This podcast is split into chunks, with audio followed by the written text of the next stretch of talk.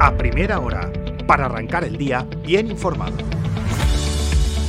Buenos días, es miércoles 12 de julio de 2023 y estas son las principales noticias de la mañana en última hora. Les habla Marina Ramos.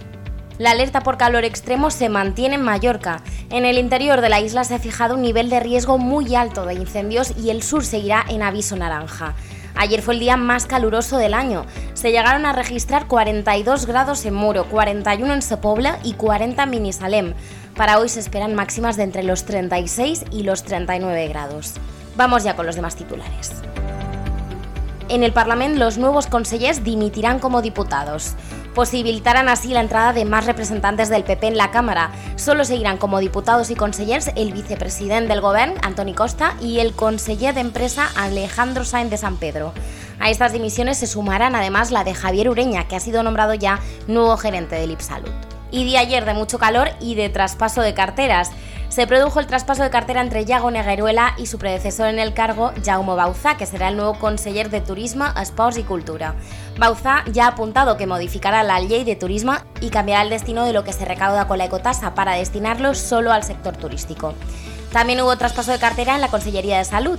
La nueva consellera Manuela García anunció que habrá una auditoría en el IPSalud, se conformará una Dirección General de Salud Mental, se priorizará la fidelización y atracción de profesionales y la acreditación del catalán dejará de ser un requisito para acceder a una plaza sanitaria.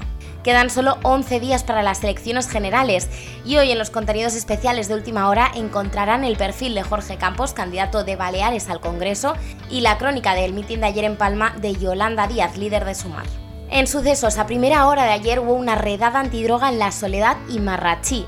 La Policía Nacional detuvo a seis miembros del clan del Pablo. El clan de Pablo Campos Maya lleva desde finales de los años 80 comprando pisos en la calle de Estés. La calle se ha convertido en un fortín de la droga. Los secuaces de El Pablo controlan casi todo el barrio. De hecho, un veterano de la Policía Nacional decía ayer que Pablo Campos Maya es más listo que la paca y que es el auténtico rey del narcotráfico en Mallorca.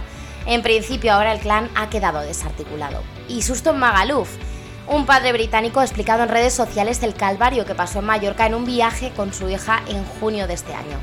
El turista viajó con su hija de 16 años a la isla para celebrar el fin de sus exámenes de secundaria, pero el viaje acabó arruinado cuando le drogaron, le asaltaron y estuvo tres días con alucinaciones. Los incidentes turísticos no dan tregua. Ayer mismo un pasajero fue detenido en el aeropuerto de Palma por tocar el culo a una zafata en pleno vuelo.